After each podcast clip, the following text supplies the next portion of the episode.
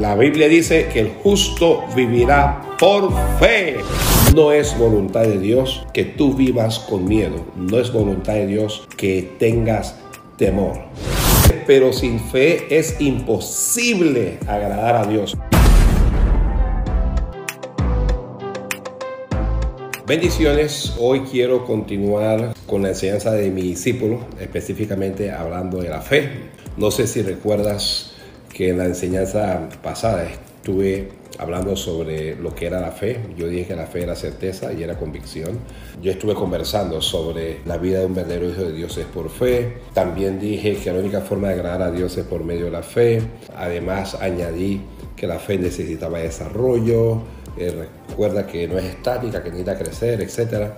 También estuve conversando sobre Abraham, el padre de la fe.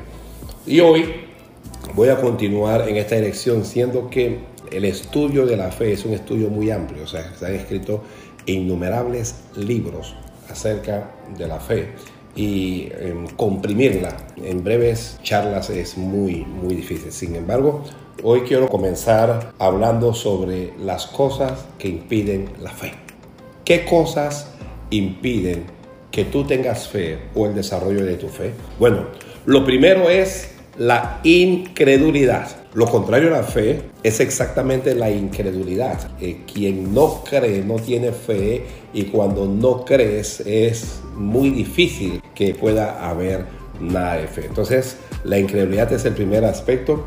La duda, si lees Mateo 21, 21, te darás cuenta de que la duda es un obstáculo a la fe. Y yo, yo quiero ser textual y leer lo que está en Mateo capítulo 21, versículo 21, que dice de la siguiente manera, respondiendo Jesús les dijo, de cierto os digo que si tuvierais fe y no dudaréis, no solo esto haréis de la higuera, sino que si a este monte dijereis, quítate y échate en el mar, será hecho. Y todo lo que pidiereis en oración, creyendo, lo recibiréis. Aquí nuestro Señor Jesucristo dijo que si tuviéramos fe y si no dudares, la duda es un obstáculo a la fe. Cuando una persona duda, esa duda lo limita, esa duda lo afecta, esa duda lo detiene, no lo deja crecer. En Santiago, en Santiago capítulo 1, versículo 6, se habla un poquito más de eso cuando Santiago dice de la siguiente manera. Dice, pero pida con fe, no dudando nada, porque el que duda es semejante a la onda del mar que es arrastrada por el viento y echada de una parte a otra. No piense pues quien tal haga, quien dude, que recibirá cosa alguna del Señor cuando nosotros dudamos, no vamos a recibir nada de Dios. Cuando nosotros dudamos, somos como las ondas del mar que van de un lado a otro. Cuando nos llenamos de duda, nuestra fe no avanza, nuestra fe se estanca, nuestra fe se detiene, nuestra fe no crece. Otra cosa que impide la fe, además de la incredulidad primero y la duda, es también el temor, el miedo. Mire, el temor y la fe no se llevan. Cuando hay fe, no hay temor. Quien quiera que tenga un poco de fe no tiene ningún tipo de miedo. Y te quiero compartir lo que está en Lucas 8, el 49 al 56 para sustentar lo que yo estoy diciendo. Lucas 8 del versículo 49 en adelante para que puedas estar claro en esta situación. Dice más o menos así, dice, estaba hablando aún cuando vino uno de la casa del principal de la, de la sinagoga a decirle, tu hijo ha muerto, no molestes más al maestro. Oyéndolo Jesús le respondió, no temas, cree solamente y será salva Aquí estamos hablando de la historia de Jairo. Jairo tenía una hija gravemente enferma y pidió a Jesús que fuera con él a su casa a sanarla. Mientras iban, Jesús se detuvo para atender a otra mujer que tenía otra afección en su cuerpo y mientras tanto murió la hija de Jairo. Cuando viene una especie de mensajero para decirle que su hija había muerto, Jesucristo le dijo, no temas, cree solamente. El miedo paraliza la fe, el miedo impide la fe. La cantidad de veces que Jesús habló. Es más, eh, los estudiosos o los teólogos bíblicos establecen que en la Biblia hay al menos unas 365 veces la aparición del tema de que no dudes o no tengas miedo. Está en toda la Biblia. No es voluntad de Dios que tú vivas con miedo. No es voluntad de Dios que tengas temor. El temor limita el crecimiento. El temor limita el avance de la fe. Nosotros necesitamos creer a Dios. Cuando crees a Dios, no tienes miedo porque tu vida, tú, tú llegas a entender que tu vida está en las manos de Dios, que tu casa está en las manos de Dios, que tu familia está en, las manos de Dios, que tu finanza está en las manos de Dios, que tu salud está en las manos de Dios. Cuando se tiene fe, tenemos esa convicción y esa convicción impide cualquier tipo de duda en nuestras vidas. Él lo impide definitivamente. La Biblia dice que nosotros andamos por fe y no por vista. Esto es lo, otro que, quiero decirle. Que es de Dios anda por fe y no por vista. Eso está en 2 de Corintios capítulo 5. 2 de Corintios 5, 7. Estoy aquí tratando de sustentar todo lo que digo con la Biblia para que estemos nosotros claros. Dice así, eh, 2 de Corintios 5, 7. Dice, porque por fe andamos, dice, no por vista.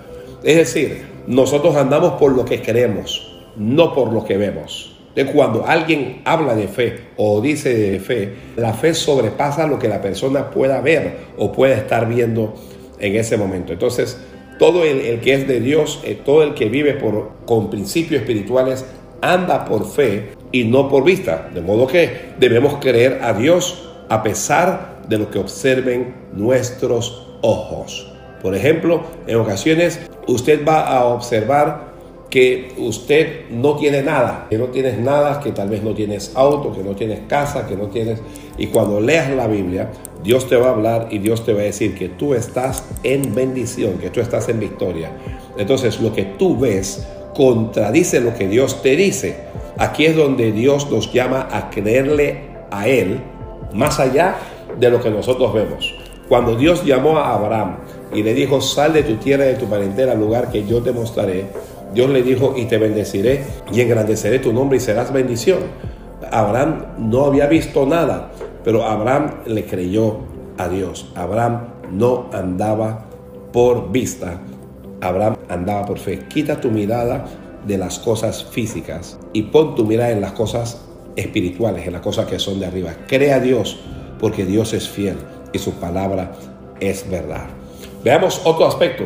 Cuando se actúa sin fe, se comete pecado. Mire, cualquier cosa que nosotros hagamos sin fe no, no tiene nada que ver con Dios y muchas veces ofende a Dios. La Biblia dice, pero sin fe es imposible agradar a Dios. Romanos, voy a leer Romanos 14, 23.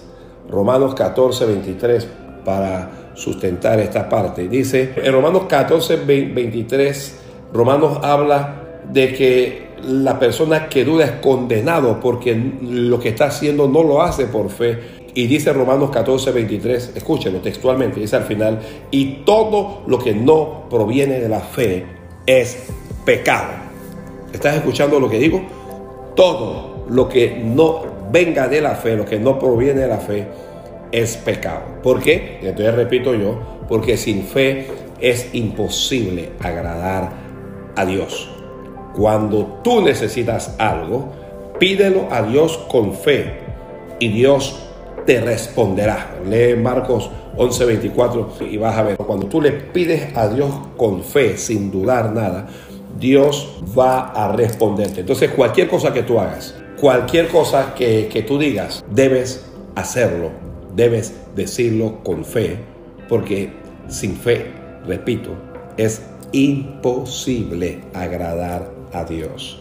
Todo lo que hagamos sin fe es pecado.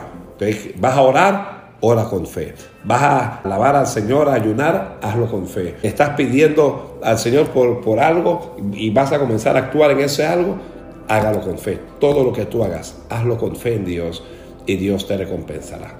Veamos otro aspecto. Si nosotros queremos ver milagros, porque la fe activa los milagros, mis amados hermanos, si nosotros queremos ver milagros, necesitamos ejercer la fe. Leeré Hechos 14, 9, lo que está en Hechos capítulo 14. Yo digo el texto para que usted pueda buscarlo también y que no lo yo aquí como una especie de papagayo, sino que usted lo lea. Em, dice Hechos 14, 9. Este oyó hablar a Pablo, el cual fijando en él sus ojos y viendo que tenía fe para ser sanado, dijo a gran voz, levántate derecho sobre tus pies. Y él saltó y anduvo. Mire, este es una persona que tenía un problema, este, este es un cojo, un cojo de nacimiento que nunca había andado. Y cuando Pablo llegó a este lugar que se llamaba Listra, el, cojo estaba ahí tirado, imposibilitado, pero dice que cuando Pablo lo vio, Pablo vio que el hombre tenía fe para ser sanado, el hombre tenía fe para recibir un milagro. Eh, muchas personas en ocasiones no ven milagros y no reciben milagros porque esas personas actúan sin fe, sin fe. Mire, la brujería, la santería, el ocultismo, la idolatría, juegos de azar, etc. Esas cosas son pecados contra Dios y esas cosas no proceden de la fe. Cuando la gente consulta con brujos, santeros, con adivinos, con cuando las personas van a juegos de azar, las personas están demostrando o están actuando sin fe. Pero cuando tú necesitas algo y lo pides a Dios con fe, Dios te responde y los milagros se activan. Cualquier milagro que nosotros necesitemos es posible mediante la fe en Jesucristo. Pide tu milagro que Dios lo hará. Dios lo hará si tienes fe. La Biblia dice que el justo vivirá por fe. Esta es la otra. Todo el que es de Dios vive por fe. Le voy a citar algunos textos para que lo, lo busques. Dice Romanos 1, 17, Gálatas 3, 1, Hechos 10, 38 el justo vivirá por fe, tanto físicamente, con muchas bendiciones, Dios va a dar muchas bendiciones, como espiritualmente, es decir, vivir eternamente. El justo vivirá. A mí lo que me gusta de esta parte es que el justo vivirá por la fe. Y para concluir, para tratar de, de poner un punto a esto, nuestra fe siempre debe estar basada en la palabra de Dios. Tu fe, mi fe tiene que estar apoyada en la palabra de Dios. Por eso yo te cito tantos versículos y tantos textos bíblicos, para que vayas a la palabra y para que puedas ver que lo que yo digo está en la palabra de Dios. Nuestra fe no puede estar basada en la sabiduría de los hombres. primero de primera de Corintios 2:5 dice para que nuestra fe no esté fundada en, la sabiduría de los hombres, sino en el poder de Dios. ¿okay? Nosotros nuestra fe no puede estar basada en la sabiduría de los hombres. Em, necesitamos aprender a orar, nosotros necesitamos asistir al templo, necesitamos testificar de Cristo, ¿ok? Con, estos cuatro aspectos tú podrás mostrar tu fe mediante la obra, porque la fe sin obras está muerta. Entonces nuestra fe debe estar basada en la palabra de Dios. Si nuestra fe está basada en la palabra de Dios, nuestra fe va a tener obras. Y entre las obras de la fe está el orar, el asistir al templo, está testificar, en testificar de nuestro Señor Jesucristo y en estudiar su palabra, estudiar su palabra para compartirla. Yo espero que esta, esta lección haya sido de bendición para ti y bueno, te bendigo en el nombre de Jesucristo. Vamos o voy a estar contigo la, próxima semana con otra enseñanza de mi discípulo. Espero que haya sido bendición para ti. Hazme llegar tus comentarios.